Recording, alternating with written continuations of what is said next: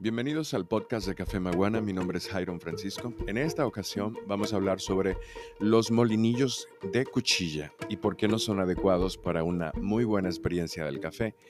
Me da mucha risa porque la mayoría de la gente que conozco que muelen su café en casa tienen este tipo de molinillos. Obviamente representaban un precio efectivo, incluso yo me los encuentro muy caro para lo efectivo que son.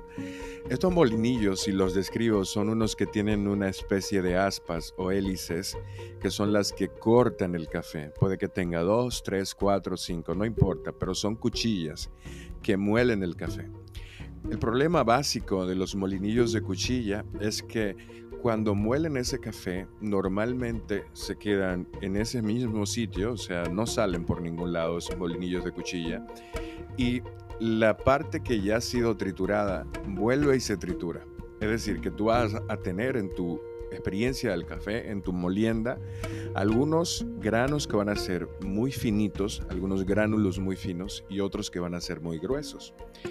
En un capítulo yo les explicaba a ustedes qué sucede con la extracción del café. Cuando estos gránulos son muy grandes, el agua pasa a través de ellos muy rápido, pero cuando estos gránulos son muy pequeños, el agua pasa a través de ellos muy lentos.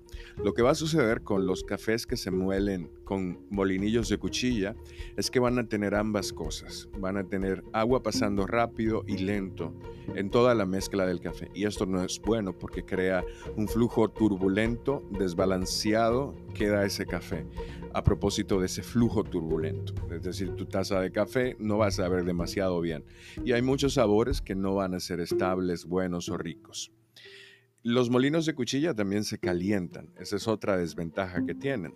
Como el café, los finos se van eh, pegando un poco al centro o en las esquinas, eso crea cierta fricción y ellos se calientan y calientan tu café. Y al calentar tu café, desmejoran su calidad. Ya no va a estar tan disponible para la extracción, no va a estar tan fresco. Esa es una desventaja. Obviamente, esto eh, con el tiempo ellos tienden a dañarse muy rápidamente, por eso les digo que costo-efectividad no es tan bueno. Yo he visto muchos molinillos de estos dañados porque utilizan un motor que fácilmente pues eh, se va, la construcción es totalmente equivocada. Una alternativa a estos molinillos de cuchilla, o sea, si ustedes lo tienen, lo pueden seguir utilizando para preparar café en greca hasta que adquieran un molinillo tipo Burr.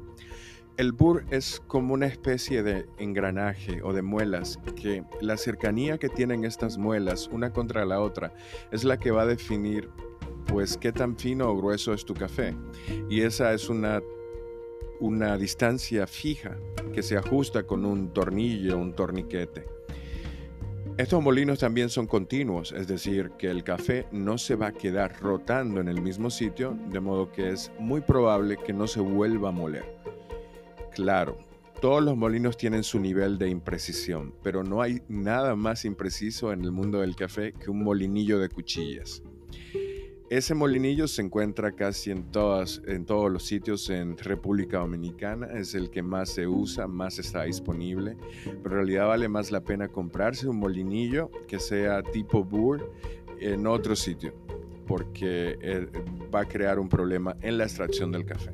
Y es obviamente un tipo de molinillo que no te va a servir para preparar un café en prensa francesa o no te va a servir para preparar un café expreso porque se requiere una molienda un poco más precisa.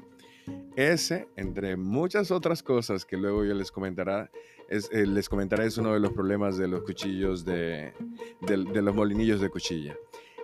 Espero que este podcast te haya ayudado. Espero que no te sientas mal si tienes uno de ellos. Solo que pongas en tu lista, cambiarlo y utilizar ese para almendras o verduras o lo que sea que muelas.